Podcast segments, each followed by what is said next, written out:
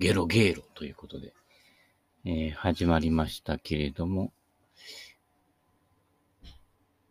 何度も言うよ。何度にはエアコンがありません。なので、空気清浄機の風を強くするのと、卓上、何？これ。USB ミニ扇風機。はい。お回しております。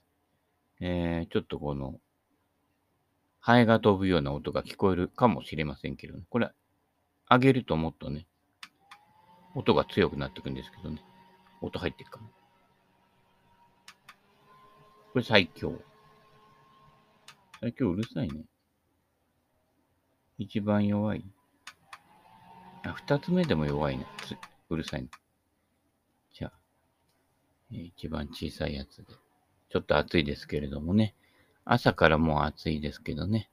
えー、オリンピックにね、出てる方はね、あれまだ室内競技はいいですけどね、あの、表でね、駆けずり回ってる人大変だと思いますよ。えー、暑さのとの戦いね。多分、ケニアから来た人もね、えー、カンボジアの方から来た人もね、日本暑いじゃねえかよ、みたいなね、えー、国へ帰って涼みたいと思ってると思いますけれどもね、えー、昨今日差しもね、強くなってね、えー、もうすでにオゾン層破壊されちゃったんじゃないかってね、これも一重にね、バルタン星人のね、仕業ですからね、気をつけてくださいね。はい。えー、なんのこっちゃ、パンナコッタということで、捨てちゃい、捨てちゃい、広幸や。本日も、えー、すすめすすめ、ね、えー、セベケンすすめですけれどもね、えー、不純なる伏せ。なんでしょうかね。不純なる布施明布施宏そういう、そういう意味じゃないですね。布施明すごいですよね。もう人間国宝にしていいくらいのね、歌唱力というかね、素晴らしいですよ。はい。えー、不純なるお布施っていうのは、例えばあの、しない方がいい7つのお布施って書いてありますけどね。えー、なくて7伏せみたいな感じでしょうかね。えー、七癖だよみたいなね。七癖がゆみたいな感じですけどね。えー、7つありますね。随世、あまりしつこく求められるので断りきれずにしてしまうお布施。あのね、選挙とかでね、あの、どうか一つみたいな感じでね、こう、懐にね、無理やり入れられてね、いや、あの、断りきれなかったです、みたいなね。もう、おかしいよね。あの、もらうときって、手のひらを閉じるんだよね。手のひら開いとけば落ちるんですね。落ちたら誰か拾うんですね。はい。えー、そういうことでね、贈収賄は同罪であるっていうね、えー、ことになりますので気をつけてください。同情するなら先送ればね、大丈夫だと思いますよ。はい。あんまり高いのじゃなくていいからね。安いのでね。うん。2番、不意せ。それに応じておかないとどうも具合の悪いことになりそうだという不安からするお布施。なるほどね。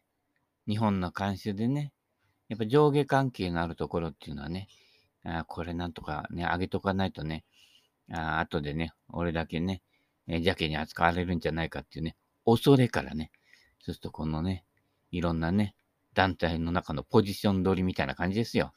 でもポジション取りっていうのは、お前の身代わりはいくらでもいるってことですからね。えー、そこで家来になったら負けですね。はい。法音声。昔に受けた恩を返すためにする伏せ。あこれ一見良さそうですけれどもね。つまり、昔よくしてもらったから、毎年、ね、お中元お歳暮をあげますってなると、相手にとってはね、結構負担になったりするわけですね。はい。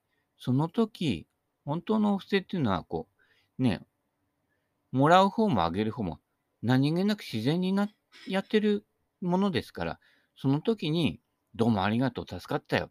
でいいわけですよ。その後は別にお中元ね、とかあげなくてもいいわけですよね。はい。今関わってる人を大事にしなさいということですよ。あのね、大事にね、昔のね、えー、俺を忘れない人は大事な人って言うけど、そういうわけではないと。結局それがだんだんね、ノルマになってきちゃって、儀礼的になってきちゃうんですよね。あ今年もあそこにあげなくちゃね、なんて。今年でこう終わりにするとね、後で何と言われるかわからないからとかね、えー、だんだんそういう感じになってきちゃうわけですね。ちょっともうやんなくていいんじゃないかな。お葬式なんかいい例ですよね。最近は家族葬で済ませましたってね。結構有名な芸能人とかね、えー、でもそうですからね。あの、お別れの会は後日みたいな感じでね、えー、お別れの会もね、今あんま飲めないからね、やらやらなくてね、えー、要は身内でね、えー、ひそやかに。でも、本来、あの、死というのはそういうものでね、お世話になったからね、あの人のお葬式には絶対行かなくちゃいけないとか、そういうことじゃなくて、えー、自然な気持ちから始まるものでね、あの、家族の葬儀が終わってから、一人静かに墓参り行けばいいわけですよね。えー、そのね、えー、やったりやられたりのね、やつを恩義になってしまうとね、えー、ノルマになってしまうということですね。はい。ノルマより寝る間を作れということですね。はい。愚法税。返礼を期待してするお布施。これですね。えクラブあげたからね、お酒もらえると思うのよってやつですね。はい。えー、してあげたとかね。してもらったとかね。えー、そそういう発想が来ちゃったらダメに。自然とそうなるようにしてるんだよっていうことですね。だから、もらった時でも、あ、どうも、ぐらいでいいいいわけですね。あげた時も、あ、いらねえから、みたいなね。でも、いらねえからっていう時に、自分が大事にしてるものをあげるんですね。それが本当の不正ですから。これ自分のとこで使わないから使うっていうのは、それゴミ捨てと一緒ですからね。はい。ゴミくれんのかよ、みたいな感じでね。えー、需要と供給でね、ゴミが合う場合もあるけど、それはまあリサイクルショップの理論で、えー、大事な関係の場合は、自分の大切なものを、えー、あげるということですね。はい。そういうことです。春先生。難しいね。えー、慣習となってあり、洗礼があるからしなければならないとしてするお布施ね。今言ってきた通りですね。えー、習慣、慣習、慣例、ね、儀礼、儀式。いや、めんどくせえね。あの、いわゆるルーティンってやつですか？私の場合はルーティンなしのルーティンなのでね、えー、3秒以内に打たないとね、あの、振り遅れると思ってますからね。はい。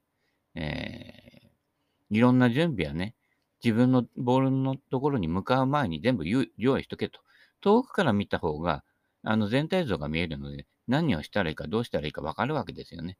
で、現場に行って、最後のね、距離感だけ確実に、えー、感じたら、そのまま打つと。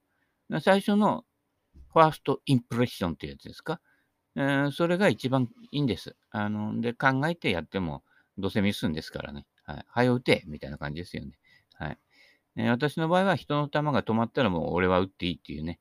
えー、あの、その人がね、ドライバーしまって、ヘッドカバーしままってね、俺の球見るまで待ってらんないわけです。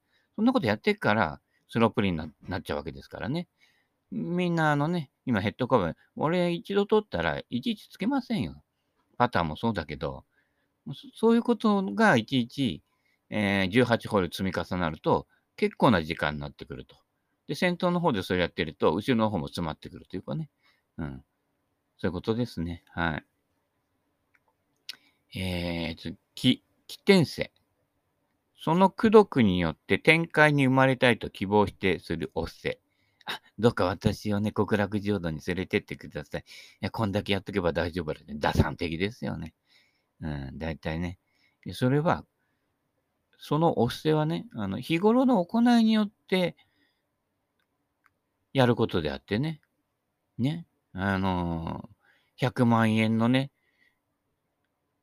寄付してね、取り立てたからってね、神様助けてくれるわけじゃないということですね。はい。えー、日頃の行いですよね。金で解決できると思うなよってことですね。金っていうのはあくまでも人の世界のなりわいの都合でできたものですからね。あ神様は必要ないから。お金ね。神様にとってはお金は別にありがたいものでも何でもないわけですね。そのプロセスしか見てないんです。神様、仏様っていうのはね。のプロセスを忘れちゃって、これだけやっとけば大丈夫だよな、みたいな感じでね。あの時ちょっと増収はしちゃったけど、みたいなね。で、結局それもさ、神様に対する増収話じゃねえかっていうね、えー、学習してませんね。はい。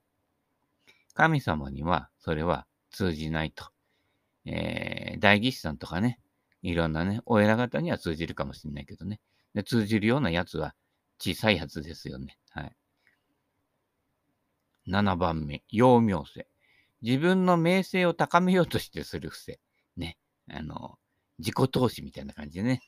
こんだけ私はこれだけ資格取ってるなんでお金かけたからね。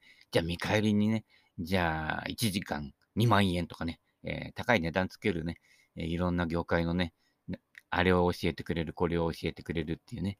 ここまでやるのに大変だったん生活もかかってるし、家賃もあるからね、これだけもらわないとね、みたいな感じでね。いや、不思議なことにね、高い方が客が集まるんだね。だ余計調子に乗っちゃうんだけど、そこが地獄への一丁目なんですね。そこに気がつかないと。そうやってるプロセスの中を、に大事なものがあるので、そこは仏さんとか神様は見落とさないわけですね。ちらみたいなね、見て見ないふりしてるんですけどね。仏さんなんか半眼開けてね、眠ってるような感じだけどね、しっかり見てるんですね。恐ろしいですよ。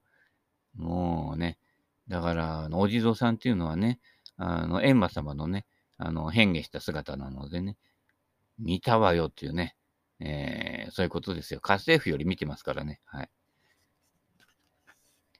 下心や